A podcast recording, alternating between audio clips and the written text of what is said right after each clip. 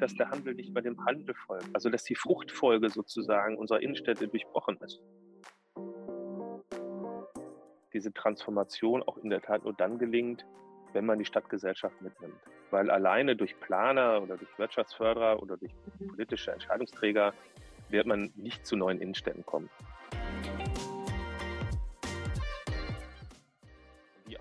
Nicht so richtig verinnerlicht haben, dass Innenstadt eben nicht Co-Ignoranz ist, sondern Co-Produktion.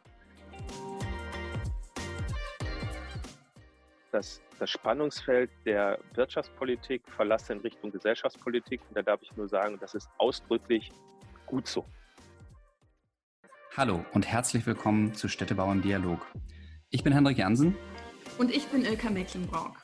Hier beschäftigen wir uns mit aktuellen Themen aus dem Bereich Stadtplanung und Städtebau und unterhalten uns eine gute halbe Stunde mit Architektinnen und Architekten, Stadtplanerinnen, Wissenschaftlern und Urbanisten. Dabei schauen wir uns in jeder Staffel einen Themenbereich besonders genau an. Unser heutiger Gesprächspartner ist Stefan Postert. Stefan ist seit einiger Zeit Teamleiter im Büro Stadt und Handel in Dortmund und beschäftigt sich täglich ganz konkret mit der Entwicklung von Innenstädten. Stefans Blick aus der Praxis hat uns die Höhen und Tiefen der kommunalen Innenstadtentwicklung aufgezeigt und uns wieder einmal dafür sensibilisiert, dass neue Aufgaben nur durch Kooperation zu meistern sind. Und selbst wenn die Innenstadt der Zukunft vielleicht völlig anders funktioniert, als wir es heute kennen, muss das ja nichts Schlechtes sein. Wir haben jedenfalls einige Aspekte mitgenommen, die den Wandel als Chance ziemlich gut aussehen lassen.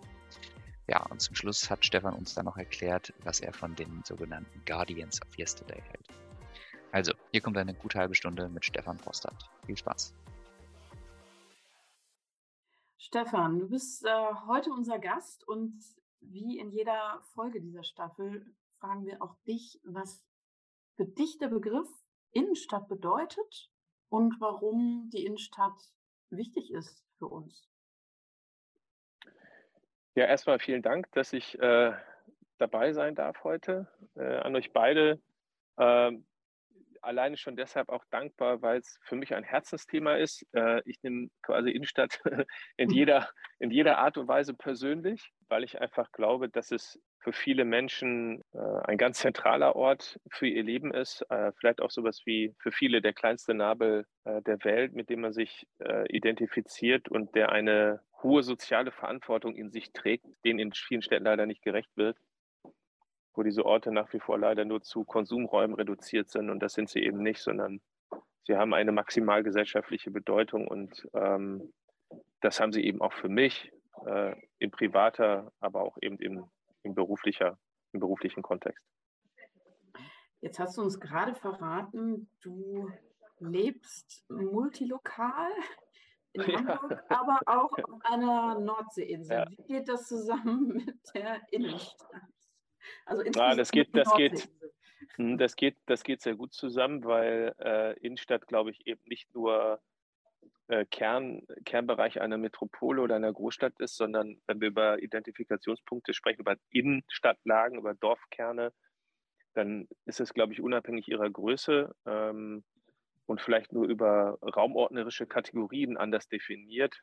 Also ob jetzt Oberzentrum oder Mittelzentrum oder Grundzentrum oder aber letztendlich in ihrer Rolle eigentlich äh, ähnlich. Und äh, wir reden immer davon, dass unsere unsere Innenstädte diese berühmten Kirchtürme haben mit den Plätzen drumherum, aus denen sie sich so entwickelt haben. Und das ist, glaube ich, auf einer Insel oder in einer Siedlungssituation oder in einem Dorf auf einer Insel genauso äh, wie in Hamburg.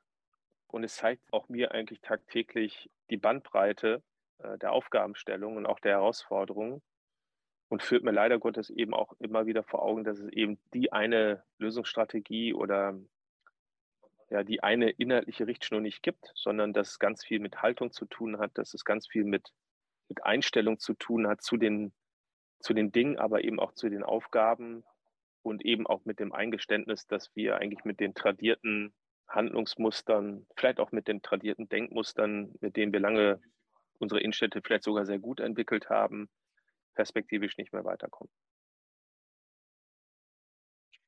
Nun bist du ja als äh, Berater für das Büro Stadt und Handel aktiv gerade. Ähm, das heißt, du kennst wahrscheinlich sehr viele Innenstädte in Deutschland, ähm, vielleicht auch in unterschiedlichen Größen, hast du gerade schon angedeutet. Was sind denn für dich so die zentralsten Herausforderungen, die dir am häufigsten begegnen und was sind vielleicht auch Ansätze, die ihr mit dem Büro entwickelt, ähm, diesen Herausforderungen zu begegnen? Ich glaube, die zentrale Herausforderung ist in der Tat, dass ähm, es noch nicht verinnerlicht wurde, dass wir mit einer anderen, ähm, mit einer anderen, ich nenne es mal Norddeutsch Governance, also mit einer neuen Art der, der Stadt, äh, des Stadtmanagements auf die Probleme reagieren müssen, die wir haben. Das heißt, raus aus dieser alten Trias. Die einen, die Planer planen die Stadt, dann gibt es die, die die Stadt sozusagen entwickeln und konzipieren als Wirtschaftsförderer und die, die sie dann vermarkten hm, sondern dass man das wesentlich zusammenhängender angehen muss. Das setzt voraus, dass man wesentlich größeres Verständnis füreinander entwickelt.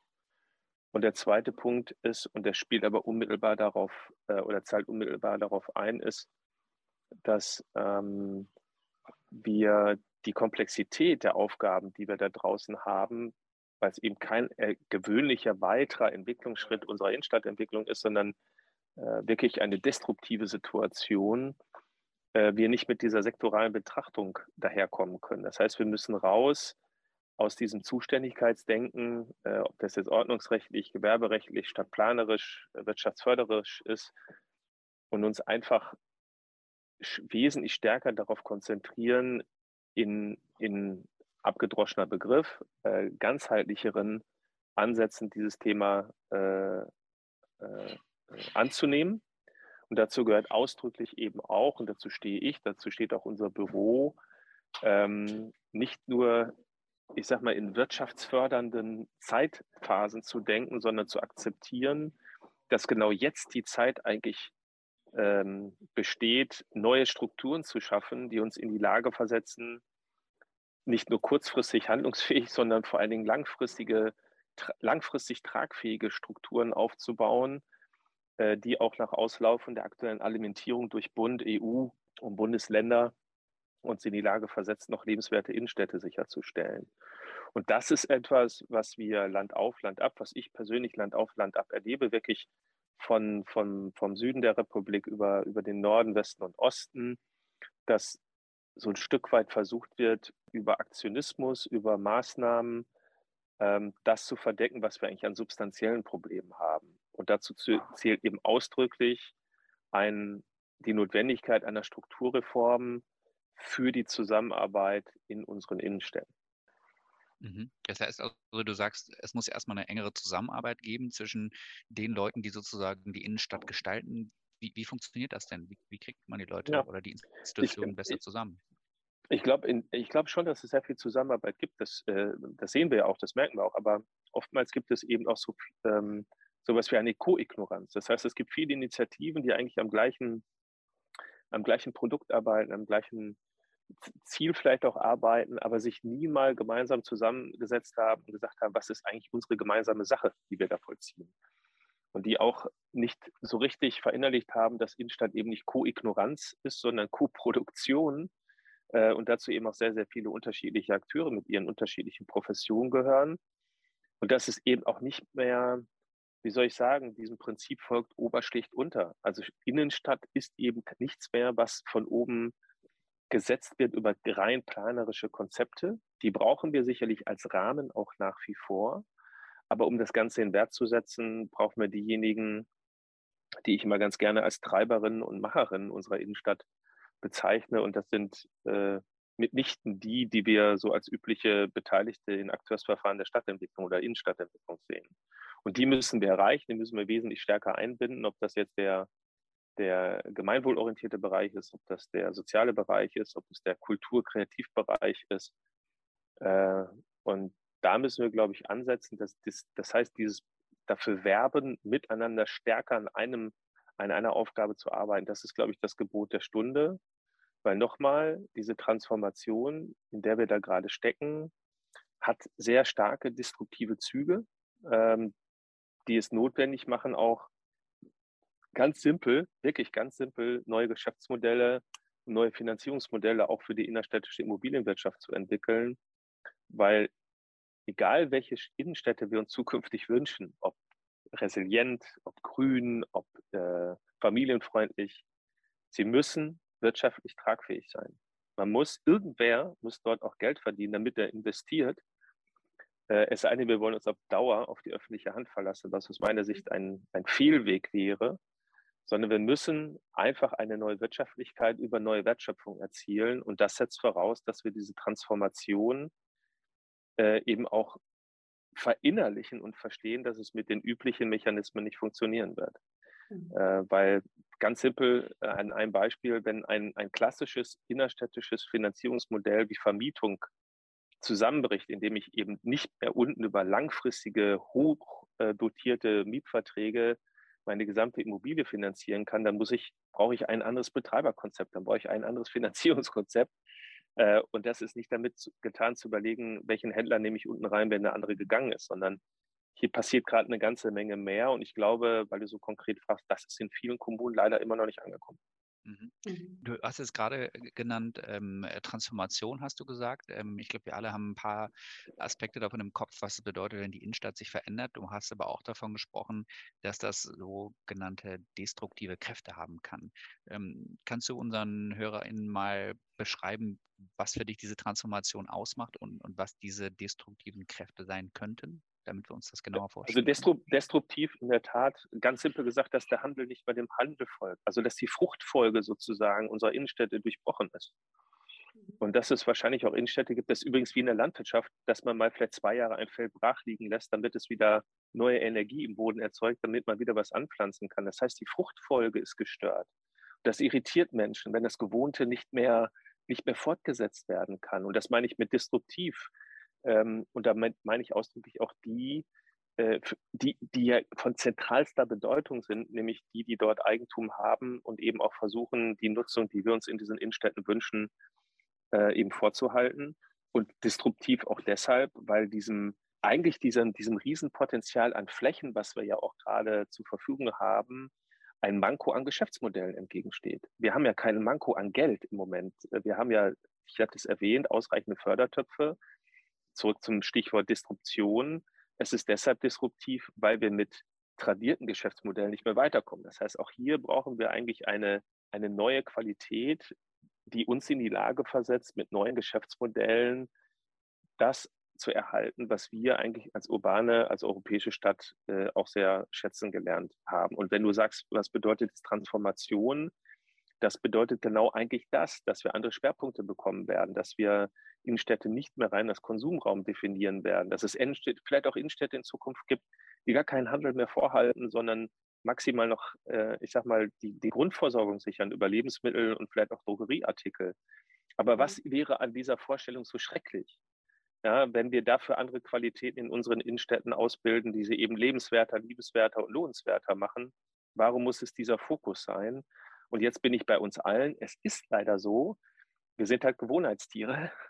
Und ja, wir haben halt auch diese, diese Beharrungskräfte in uns. Und da ist es, glaube ich, ganz entscheidend, dass wir da verstehen, die loszulassen äh, und einfach mit sehr viel Mut. Und im Englischen schreibt man den Begriff Mut mit einer anderen Bedeutung, nämlich mit der, mit dem, mit der Bedeutung eher des Aufbruchs, des Stimmungserzeugens, dann mit Doppel-O und D, also Mut, in, in beide Richtungen Mut zu haben. Also nicht nur mutig zu sein, Entscheidungen zu treffen und anders zu denken, sondern auch Stimmung zu erzeugen, weil diese Transformation auch in der Tat nur dann gelingt, wenn man die Stadtgesellschaft mitnimmt. Weil alleine durch Planer oder durch Wirtschaftsförderer oder durch mhm. politische Entscheidungsträger wird man nicht zu neuen Innenstädten kommen. Das ist aus meiner Sicht sehr, sehr sicher.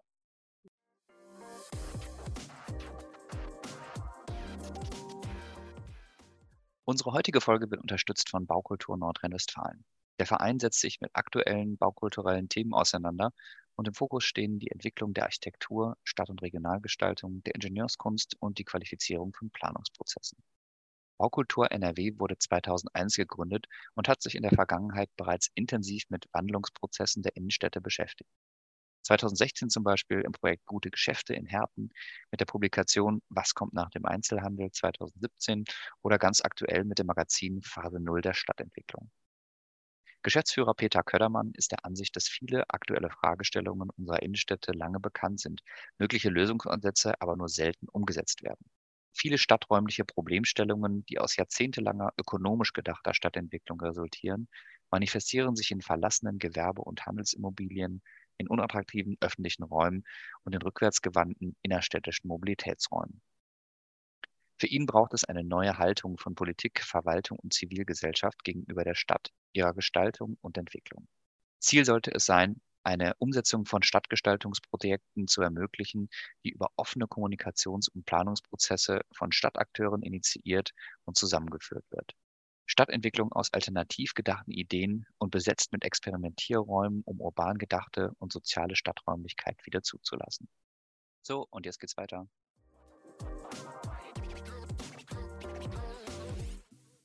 Das äh, klingt total spannend und ich glaube, wir werden einen oder anderen Gedanken gleich noch vertiefen, aber um es vielleicht nochmal anschaulicher zu machen, kannst du ein oder zwei Beispiele nennen ähm, von Städten, die, die so einen anderen Weg gehen?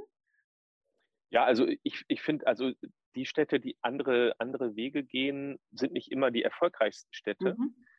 Kurzfristig, weil sie eben wissen, dass die Wohlfahrtswirkung ihres Tuns auch mittelfristig sein kann. Aber es gibt Städte, die sich einfach durch Personen auszeichnen. Ich nenne immer die Stadt Offenbach. Sie hat eine ganz, ganz mutige Wirtschaftsförderin, wie ich, äh, wie ich finde.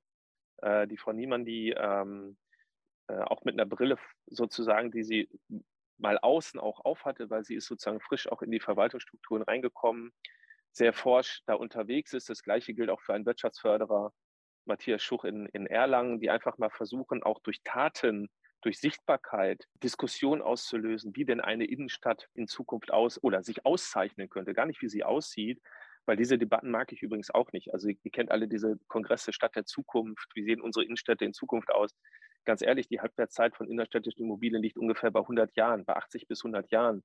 Das heißt, geht durch, ihre, durch eure Innenstadt und ihr seht zumindest in einem Großteil, äh, wie eure Innenstadt städtebaulich zumindest sich auch in 60 oder 70 Jahren darstellen wird. Entscheidend ist doch, wie wir das nutzen, was hinter den Fassaden sich abspielt, vor allem aber, was sich im öffentlichen Raum tut. So, ähm, es gibt auch andere gute Beispiele. Ich, ich sage immer, wir haben so ein bisschen gerade die Zeit der progressiven Provinz.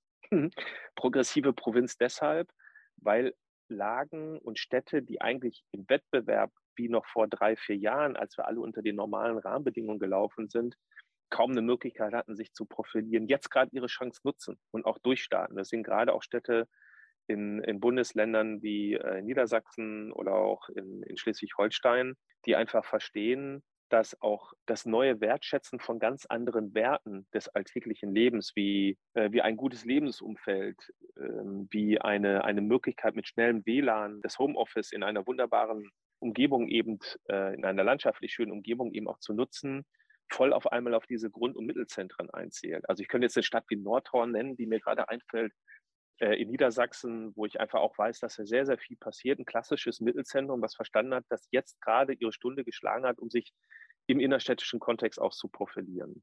Aber, Ilka, es hängt wie immer, und das ist einfach so, an Menschen. An Menschen, die auch diese verstehen, dass jetzt, jetzt sozusagen dieses Zeitfenster sich gerade ergibt, das in der Tat auch in, in einem Jahr oder in zwei Jahren auch schon wieder geschlossen sein kann. Das, äh, ne, das, wir wissen nicht, wie die Kommunen reagieren werden. Wir wissen auch nicht, äh, wie, wie die Länder reagieren werden, wenn die Alimentierungsschraube sozusagen zurückgedreht wird.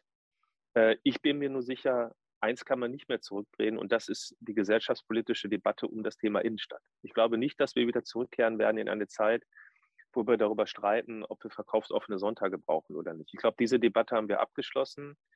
Die Innenstadt hat das, das Spannungsfeld der Wirtschaftspolitik verlassen in Richtung Gesellschaftspolitik. Und da darf ich nur sagen, das ist ausdrücklich gut so. Das ist verdammt gut so, weil wir jetzt, glaube ich, auch wirklich mal an die fundamentalen oder an die substanziellen Fragestellungen endlich herankommen, die vorher immer überlagert werden von der Frage, machen wir das eigentlich nur für den Handel oder wofür machen wir das eigentlich? Und ich glaube, das Stadium haben wir verlassen und das ist wirklich gut. Mhm. Jetzt äh, also finde ich auf jeden Fall erstmal spannend, dass du äh, die, die Provinz da auch äh, oder progressive Provinz, wie du es beschrieben hast, ja. ähm, der so große Chancen äh, beimisst. Können wir vielleicht gleich nochmal drauf kommen. Erstmal würde mich noch interessieren, ähm, du hast ja gerade gesagt, es gibt verschiedene ähm, Geschäftsmodelle, die lange Zeit in der Innenstadt funktioniert haben. Ähm, klassischer Handel, denke ich mal, ähm, ist ein Thema, ähm, die heute vielleicht nicht mehr so funktionieren. Man fragt sich natürlich sofort, was sind denn dann die Dinge, die nach dem Handel kommen? Also wie werden sozusagen all die kleinen Erdgeschosse, von denen du gesprochen hast, die wir in der Innenstadt finden, die früher vielleicht viel abgeworfen haben, damit viel finanziert haben, wodurch werden die ersetzt? Was kommt stattdessen? Das ist ja so ein bisschen die Frage, die sich auch jeder stellt. Ja, wenn ich das wüsste und die Konzepte verkaufen könnte, würde ich jetzt nicht mit euch diesen Podcast machen, sondern wahrscheinlich irgendwo in der Sonne liegen, obwohl ich gar nicht so ein Sonnenanbeter bin. Nein, Spaß beiseite. Äh, genau das ist ja das, was ich vorhin gesagt habe. Wir haben einfach ein Manko an Geschäftsmodellen, weil es ja all die Jahre auch lief. Und wir hatten ja gar nicht die Notwendigkeit, uns innovativ mit diesen Standorten auseinanderzusetzen. Betrachtet doch mal bitte, wie viel, wie viel, äh, wie viel Technologie- und Gründerzentren in Deutschland seit Anfang der 90er Jahre entstanden sind um Spin-over und Spin-offs aus den Universitäten zum Thema äh, Technik und Innovation zu entwickeln. Kennt ihr ein einziges äh, äh, Gründerzentrum zum Thema Innenstadtentwicklung? Könnt ihr, kennt ihr ein einziges in Deutschland? Ich nicht. Äh, und das ist auch, glaube ich, einfach ein Stück weit daraus abgeleitet, dass es Standorte waren, die ja all die Jahrzehnte gut gelaufen sind. Deshalb ist es ja auch so schwierig mit Eigentümern, die 40 Jahre gut vermietet haben, jetzt darüber zu sprechen, dass sie im Zweifel erstmal ein nicht unerheblichen Betrag investieren müssen, um dann eine Nutzung in ihr Erdgeschoss zu bekommen, was deutlich weniger Miete erträgt. Wie sind da so, wie sind da so, die, wie sind da so die Reaktionen von den, von den Na, die Reaktion, na, ich glaube, die Reaktion, das, das haben wir schon gemerkt. Ich glaube, die letzten anderthalb Jahre waren da sehr klärend, ohne dass jetzt irgendwelche Berater oder, oder Politiker da durch die Gegend laufen mussten, weil einfach das, das haben viele Eigentümer übrigens auch völlig unabhängig, über welche Größenordnung wir jetzt reden, ob jetzt äh, Metropolen wie Köln oder Dortmund oder eben Mittel- oder Grundzentren, völlig egal, verstanden haben, dass, dass sie andere dass sie andere Geschäftsmodelle für sich erstmal akzeptieren müssen, damit ihre immobilienwirtschaftliche Perspektive erhalten bleibt. Aber natürlich, seien wir ehrlich, ist eine solche Ansprache nicht besonders sexy. Ja, und eine solche Ansprache ist auch nicht unbedingt ein Stimmenfänger. Das heißt, so ehrlich mit den Leuten umzugehen, bedeutet eben auch äh, politisches Rückgrat zu haben und auch zu wissen, dass man sehr, sehr ehrlich mit den Leuten umgehen muss. Und jetzt sind wir wieder bei der Frage, wie kann da die öffentliche Hand unterstützen? Natürlich durch Beratung, natürlich durch Ehrlichkeit, aber eben auch, finde ich, durch probate Mittel der Investitionsförderung, die nicht darin besteht, zu alimentieren, sondern zu fragen, welche Investitionsanreize kann ich denn einem Immobilieneigentümer bieten, damit wieder er einen Sinn erkennt, in der Innenstadt auch zu investieren.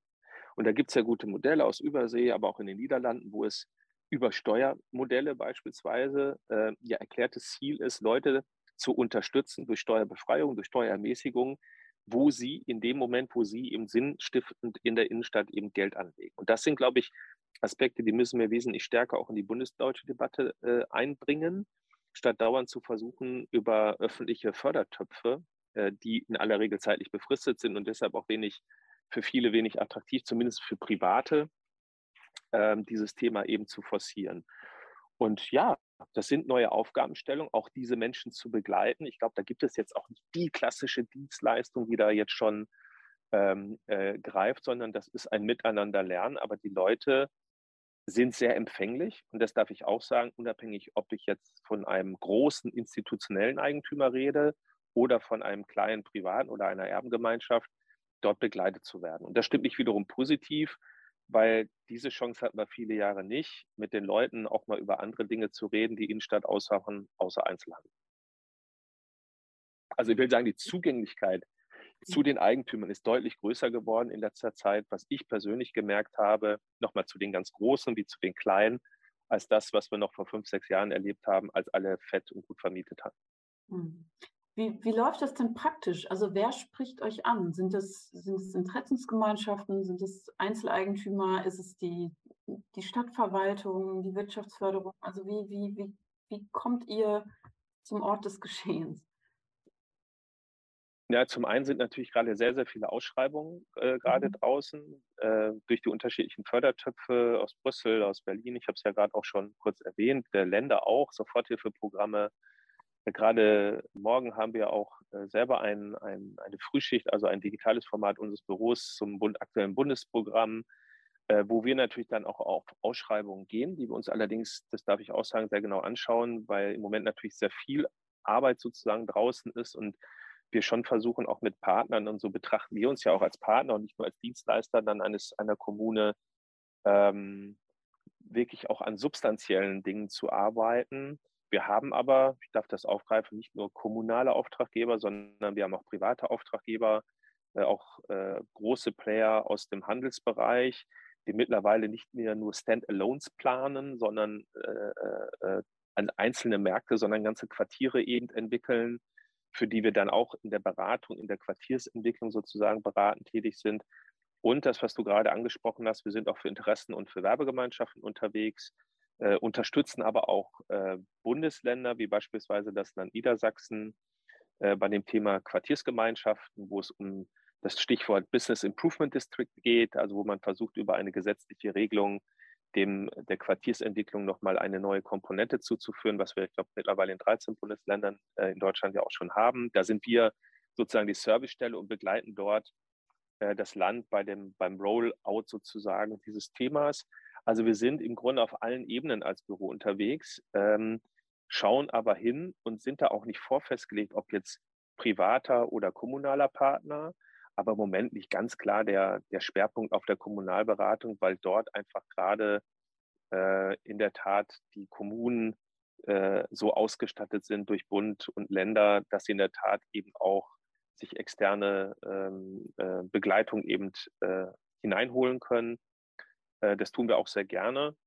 Äh, aber nochmal, das ist jetzt alles, was wir tun, empfinden wir zumindest als, als Anstoß. Und das Entscheidende wird sein, äh, dass wenn wir dann irgendwann auch raus sind, wir dort Einheiten haben, die diesen Prozess dann eben auch gemeinsam erfolgreich weiter fortführen. Und nochmal, das ist völlig egal, ob ich da in Wismar bin oder in Erlangen oder in Husum. Das spielt im Grunde gar keine Rolle. Oder in Köln oder in Dortmund, auch das sind Städte, die wir gerade in der Innenstadtentwicklung begleiten. Das ist wirklich äh, völlig unerheblich. Mhm. Jetzt äh, sind das ja schon Städte, die in ihrer Größe sehr unterschiedlich sind. Also ich hätte spontan gedacht, dass natürlich auch die Beratung, die ihr macht und die ähm, Hinweise, die ihr vielleicht gebt, ähm, dahingehend, wie sich eine Innenstadt entwickeln muss, wenn es jetzt eher eine Kleinstadt ist, eine Mittelstadt oder eine große Metropole, sich schon unterscheidet, weil meine, wir haben ja trotzdem immer noch die Tatsache, dass es wahrscheinlich Nutzungen gibt oder Möglichkeiten, die in der Metropole noch funktionieren und die vielleicht irgendwie in einem Dorfkern schwieriger zu realisieren sind, oder? Ja. Sehe ich das falsch? Ja, ja, das ist so. Also auch äh, wenn es sich ein bisschen übertrieben anhört, aber wir versuchen auch immer maßgeschneidert sozusagen unterwegs zu sein. Äh, also dieses Copy, Paste and Modify, das, das gelingt nur im äußersten Fall ähm, oder im seltensten Fall. Aber natürlich ist es in einer Innenstadt wie Köln nochmal anders mit Flächen umzugehen. Allerdings, also was die Nachfrage angeht, aber diese Verlässlichkeit, diese Sicherheit, da ist ja Köln, ja, ist ja gar kein Thema. Hohe Straße, Schildergasse, Neumarkt, das, das, also dieses, dieses Selbstläufertum, ich nenne es mal so, die Zeiten sind einfach vorbei. Weil das, das wisst ihr auch, das Thema der Vertikalisten im, im Handelsbereich oder grundsätzlich auch der Expansion, äh, das dreht sich ja gerade ein Stück weit eben auch zurück. Ähm, es gibt ganz, ganz wenige, die gerade auf Expansionskurs sind. Das sind in aller Regel im Moment nur die Textildiscounter. Ja? Und die haben, wenn überhaupt, eine Expansionsstrategie, die sich nicht auf die Kölner Innenstadt bezieht, sondern dann wieder eher in der progressiven Provinz landen.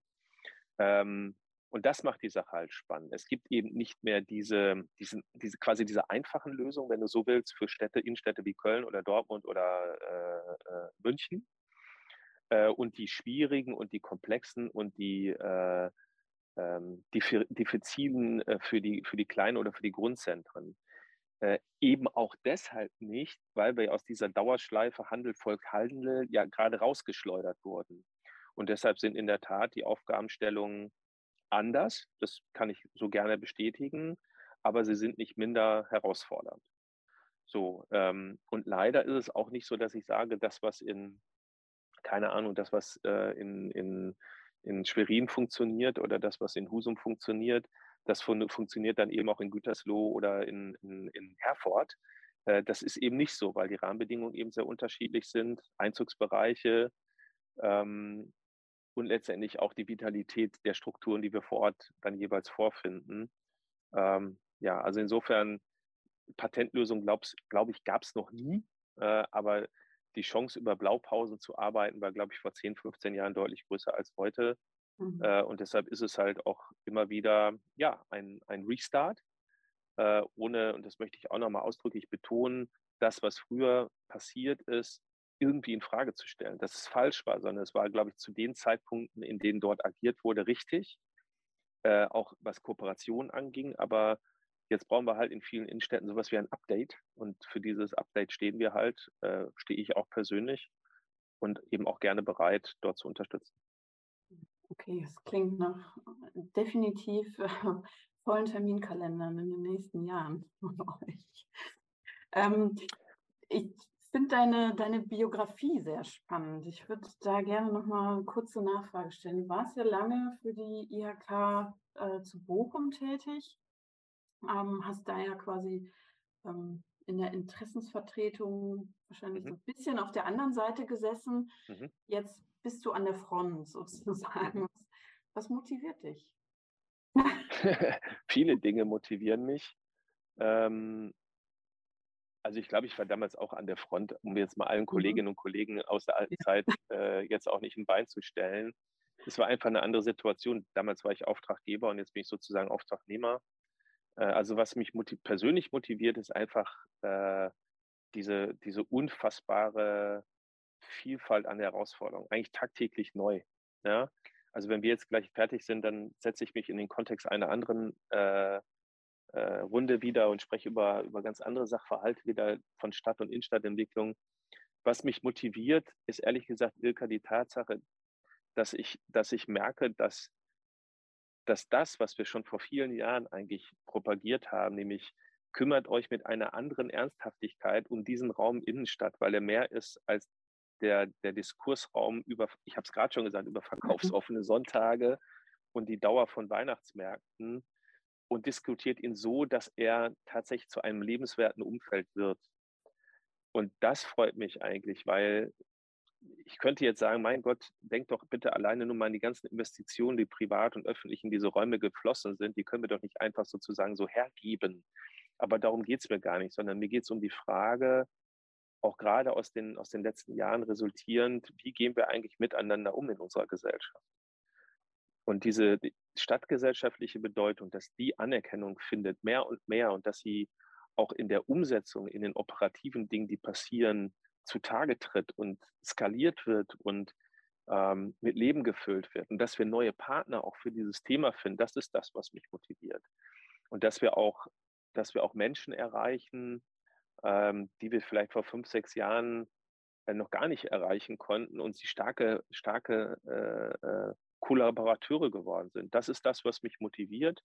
Neben all dem, was mich auch frustriert, das gebe ich auch gerne zu, ist ja nicht nur so, dass man da von Stadt zu Stadt äh, äh, hoppt und, und äh, nur gute Dinge so erlebt. Aber dieser Erkenntnisgewinn, dass es wirklich sich lohnt, für eine lebenswerte Stadt sich zu engagieren und dass es bei weitem eben nicht nur monetäre Aspekte hat, das, das motiviert mich und äh, du hast ja gerade gesagt, dass ich so ein bisschen mein Lebensumfeld hier auch verändern konnte. Ähm, ja, die Flexibilität eben auch zu haben, auch in sehr spannenden, aber eben auch sehr schwierigen Städten zu arbeiten, während ich halt vorher sehr begrenzt war in meinem Aktionsradius, das motiviert mich natürlich auch. Was sind denn die Dinge, die dich frustrieren? Da bin ich kurz, habe ich kurz aufgehorcht. Also was Dinge, wo, die du erlebst bei Städten oder ja, das ja, das, äh, also was, was mich wirklich auf die Palme bringt, äh, im Englischen heißen sie, glaube ich, Guardians of Yesterday. Äh, das sind diese Bewahrer, das sind die Menschen, die glauben, wenn sie eine Mauer nach Mexiko bauen, dass dann äh, alles gut wird. Äh, das sind Menschen, die Angst vor Erneuerung und vor Digitalisierung haben und äh, ja, einfach versuchen, durch Protektionismus an dem festzuhalten und das zu bewahren, was mal, was mal gut und was mal richtig war. Also damit kann ich ganz, ganz wenig anfangen. Und ja, es wäre ja unehrlich zu sagen, solchen Leuten begegnet man nicht. Ne? Dem begegnet man natürlich äh, nicht nur im weltpolitischen Kontext, was schon abstrus genug ist, ähm, sondern dem begegnet man natürlich auch im Alltäglichen. Und ja, es gibt ja dieses schöne Beispiel, äh, es gibt ja wahrscheinlich immer noch Menschen, die davon ausgehen, dass Amazon irgendwann pleite geht. Ähm, ich würde nicht darauf warten, um dann erst aktiv zu werden. Also wenn ich mal dieses Beispiel jetzt nehmen darf, äh, sondern ich würde mir jetzt überlegen, wie ich mich aufstelle, damit ich einfach davon profitiere, wie sich die Welt gerade eben auch verändert. Und das ist so das, was mich ärgert. Und das Zweite ist, wenn es halt, wenn wir nicht aus dem Reden auch ins Tun kommen. Also wenn geredet wird des Redens willen ja, das sind so zwei Sachen, da bin ich jetzt nicht so, da bin ich leicht auf die Palme zu bringen. Ich bin auch sehr, da bin ich auch sehr emotional, wer mit mir zusammenarbeitet, der weiß das auch. Das ist für mich halt, also ich sage immer, man muss in dem Thema nicht nur die Ratio ansprechen, sondern ganz viel auch die Emotionen und auch das Herz. Äh, und so ist es bei mir eben auch. solche Leute bringen mich auf die Palme, aber ich komme auch schnell wieder runter. Also mhm. äh, dann gehe ich halt sozusagen auf die, auf die nächste Insel, hätte ich beinahe gesagt, und steige da auf die nächste Palme. Nein, weil ich auch einfach nicht mehr glaube, dass es zeitgemäß ist. Und man muss auch anerkennen, in welcher Zeit wir unterwegs sind. Und dazu gehört, ganz ehrlich, sage ich auch hier nicht nur Strategie, sondern ein Stück weit Wahnsinn. Ja, weil hätte uns einer vor vier Jahren erzählt, in welcher Zeit wir, in welche Zeit wir rutschen, also ich hätte ihn ein Stück weit für wahnsinnig erklärt, wenn er mir gesagt hätte, wir schließen unsere Schulen, wir machen die Innenstädte zu, wir begegnen uns nur noch mit Maske. Ach, mhm. übrigens, wenn die Pandemie vorbei ist, haben wir Krieg in Europa. Ja, äh, ganz ehrlich, hm, ich hätte mich schwer getan, mich äh, mit einem solchen Menschen längerfristig dann zu unterhalten. Und ich glaube, dass man dieser sehr herausfordernden, in Anführungszeichen wahnsinnigen Situation eben auch mit sehr viel Mut und sehr viel, ein Stück weit Wagemut und Wandelmut eben auch sich gegenüberstellen muss. Und warum kann man Wandelmut vielleicht auch nicht mal als Wahnsinn bezeichnen? Ich finde es eigentlich ganz passend. Also Strategie und Wahnsinn, das ist, glaube ich, eine mhm. gute Mixtur. Kann ich sehr gut nachvollziehen. Und äh, deine Aussagen darüber, wie man mit Leuten umgegangen wäre, die einem vor vier Jahren das gesagt hätten, kann ich auch sehr gut nachvollziehen. Ähm, definitiv. Und von daher vielleicht auch ein kleines äh, Statement nochmal zu sagen, dass wir mit ein bisschen mehr Unsicherheit einfach in die Zukunft äh, blicken müssen, aber äh, diese Unsicherheit irgendwie auch als Normalzustand ähm, akzeptieren müssen. Was nicht einfach ist, ne? Ja, also Menschen einfach, die durch Sicherheit einfach auch äh, ihr Wohlbefinden definieren, zu sagen, Veränderung wird jetzt die Konstante unseres Lebens. Puh, da gehst du nicht nur durch offene Türen, also ganz bestimmt nicht. Ja. Genau, vor allen Dingen auch bei vielen Leuten, die ihr Leben lang, ich gehöre ja selbst auch dazu, ähm, wahrscheinlich eigentlich nie gewohnt waren, dass äh, ständige Veränderung äh, der Normalzustand ist. Ne? Und für alle, die noch älter ja. als ich vermutlich noch. Ja, ich bin, ich bin noch viel älter als du und äh, ganz ehrlich, ich habe ja auch noch keine echte Krise erlebt. Ja. Und äh, ich war jetzt auch äh, auf der Exporeal, wie viele andere ja auch, äh, im Oktober. Und die Stimmung war ausgesprochen gut. Äh, ich glaube, das war aber auch, weil viele sich noch gar nicht so richtig ausmalen können, was das nächste Jahr für die Immobilienwirtschaft bedeutet. Oder schon, aber man einfach jetzt nochmal abfeiert, dass man sich endlich mal wieder gesehen hat, in Anführungszeichen abfeiert. Hm. Das hängt, glaube ich, sehr stark damit zusammen, dass 80 Prozent derer, die auf der Expo waren, noch nie eine echte Krise erlebt haben. Und ähm, ich glaube, immobilienwirtschaftlich kann man sich alle Kennzahlen anschauen, ähm, wird das nächstes Jahr, glaube ich, eine ziemliche Herausforderung. Eine ziemliche Herausforderung, die sich natürlich dann mittelbar äh, und äh, aber auch unmittelbar dann natürlich auf den Standort Innenstadt äh, irgendwann auswirken wird. Und da bin ich sehr gespannt, wie es wird. Ja, aber auch da mhm. ist ja die Frage, wie gehst du das dann, wie gehst du das an? Und da ist mir halt ein offenes Visier und Ehrlichkeit und radikale Aufrichtigkeit, wie ich es immer sage, deutlich lieber als der Versuch durch, durch Zäune und durch Mauern und durch ja, Widerspruch äh, zu verhindern, dass irgendwas Neues passiert. Das wird einfach, wird einfach nicht gelingen. Ja, die Zeiten werden auf jeden Fall nicht einfacher. Stefan, wir kommen äh, zum, zum Schluss im Prinzip. Wir haben eine, eine letzte Frage an dich ähm, und damit wir nicht mit sowas ähm, ganz herausforderndem ähm, enden, ähm, noch für dich zum Abschluss die Frage, was denn dein persönlicher Lieblingsort in der Innenstadt ist? Vielleicht ein ganz spezieller in deiner Stadt, wo du lebst, ähm, oder einer, der dich besonders, ähm, der dich besonders erfüllt? Ja, äh, also erfüllt, ja, also das sind eigentlich Orte, wo ich einfach da sitzen kann und ein bisschen vor mich hinschauen kann. Ja, wo ich Leuten zuschaue, die anderen Leuten zuschauen. Irgendwie so, also ja, wo ich einfach ja, sitting at the dock of the äh, bay and wasting time, also so ein bisschen, ja, also wo ich wo ich mich einfach mal treiben lassen kann. Und solche Orte gibt es natürlich gerade in einer Stadt wie Hamburg äh, mehrere als ein. Äh, wenn eine Wasserlage dabei ist, ist das immer super. Ähm, aber ja, also wo ich einfach mal da sitzen kann und einfach so ein bisschen Zeit verplempern kann, das finde ich total super, total angenehm. Ja, das ist, das ist so mein Lieblingsort, der aber, der aber, wie soll ich sagen, in, in jeder Stadt irgendwo auch auffindbar ist. Du bist auch nicht der Erste, der das sagt. also unsere nee, ich, Gäste waren, waren, auch ja. ähnlich. Und ich glaube, ich, ich kann das für mich auch unterschreiben. Einfach mal nichts tun ja. und mal schauen. Ne? Aber ich gehe auch gerne shoppen. Ja? Vielleicht bin ich einer der seltenen, äh, weiß nicht, männlichen, keine Ahnung, ich gehe total gerne shoppen. Also auch nur, also gar nicht kaufen, sondern einfach nur. Und das ist natürlich auch ziemlich cool, wenn du ein Warenangebot hast oder einfach auch Dienstleistungsangebot, äh, ja, ähm, wo du sagst, boah, echt, das ist richtig cool. Äh, und das tue ich auch total gerne, aber so die richtigen Erholungsmomente sind, glaube ich, wenn man einfach mal da sitzt und die Welt auf sich wirken lässt. Ja.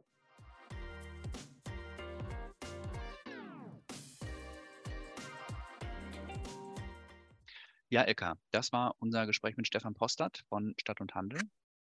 Ähm, interessante Punkte. Ich glaube auch mhm. nochmal ein paar Punkte, die ein bisschen äh, konkreter nochmal geworden sind als in den vorherigen Diskussionen, die wir hatten.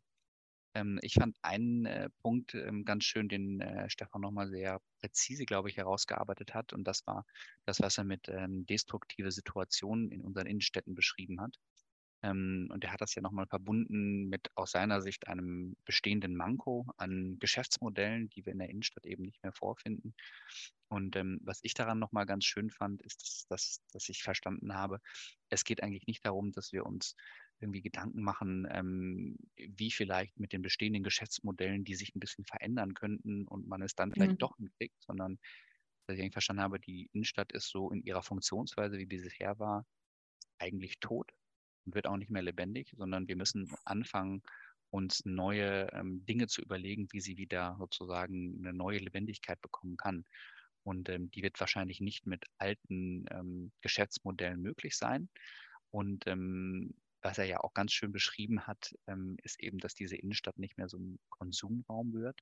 Ähm, mhm. aber dass das vielleicht auch überhaupt nicht schlimm ist, sondern dass es ja vielleicht eine Riesenchance sein kann, diese Innenstadt auch besser zu machen, als sie eben jetzt ist. Denn das Bild, was man von der Zukunft hat, wird sich wahrscheinlich städtebaulich ja gar nicht so stark verändern von dem, was wir jetzt haben. Aber die Funktionsweise der Innenstadt ähm, muss sich, glaube ich, total stark ändern. Und das ist mir in den ähm, Hinweisen von Stefan nochmal sehr bewusst geworden. Ja, ist bei mir auch hängen geblieben. Ähm, klar, jetzt mag man erstmal denken oder erschrocken sein, wenn man sagt, die Innenstadt ist tot. Ich ne, trifft jetzt wahrscheinlich auch nicht in diesem Maße dann ähm, immer zu, aber man kann dem ja durchaus was Positives abgewinnen.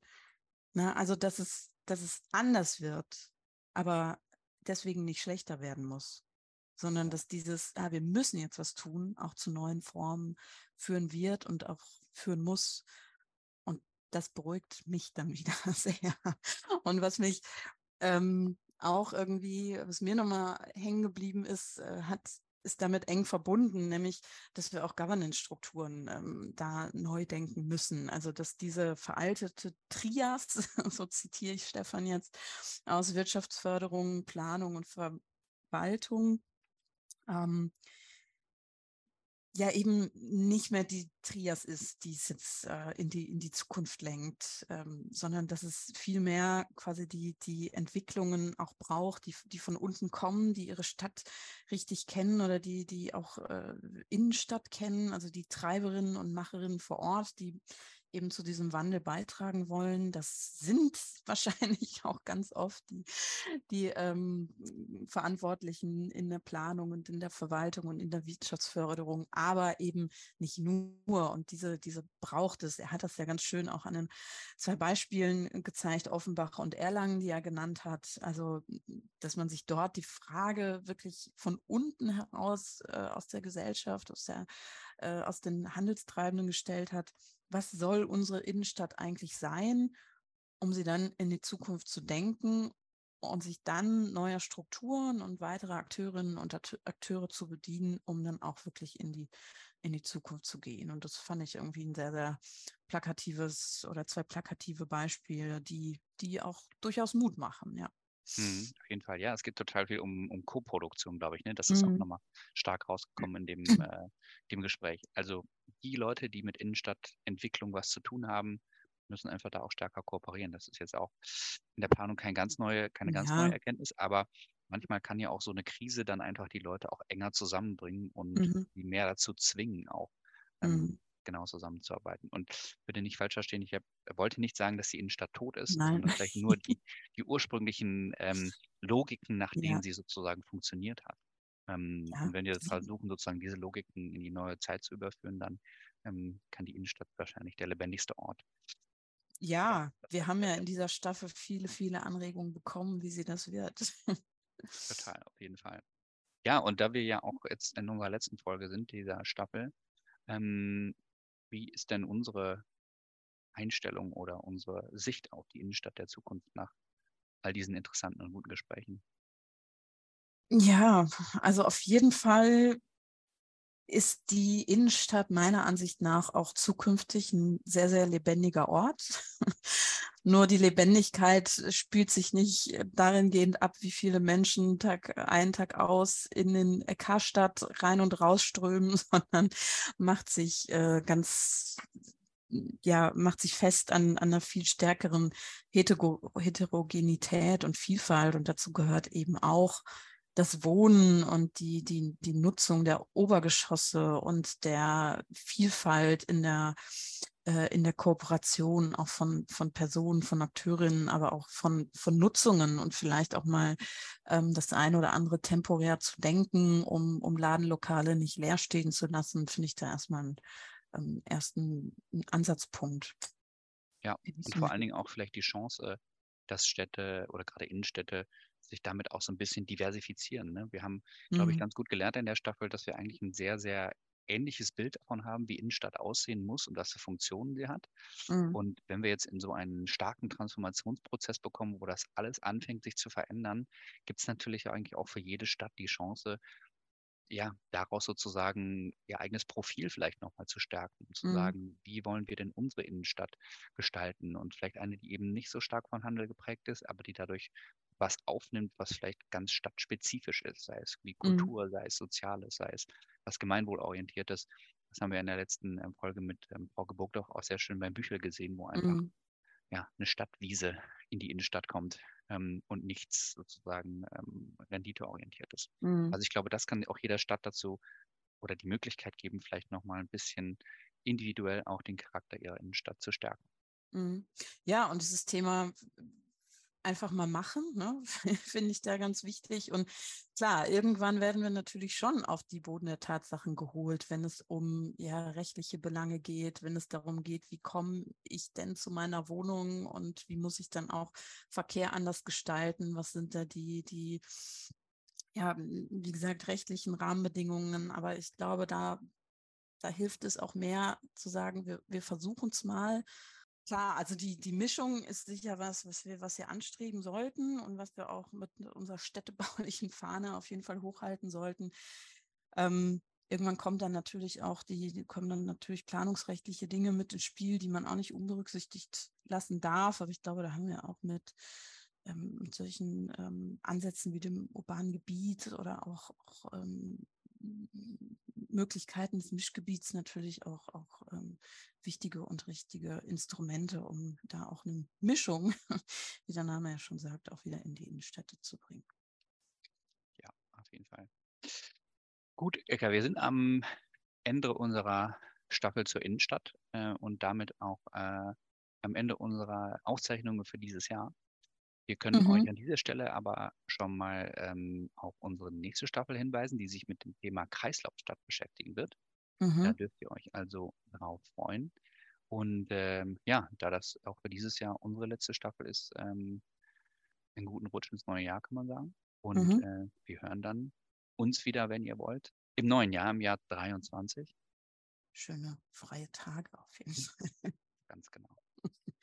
Also, gut, wir freuen uns auf ein neues Jahr und die neue Staffel. Genau. Bis dahin. Macht's gut. Tschüss. Tschüss.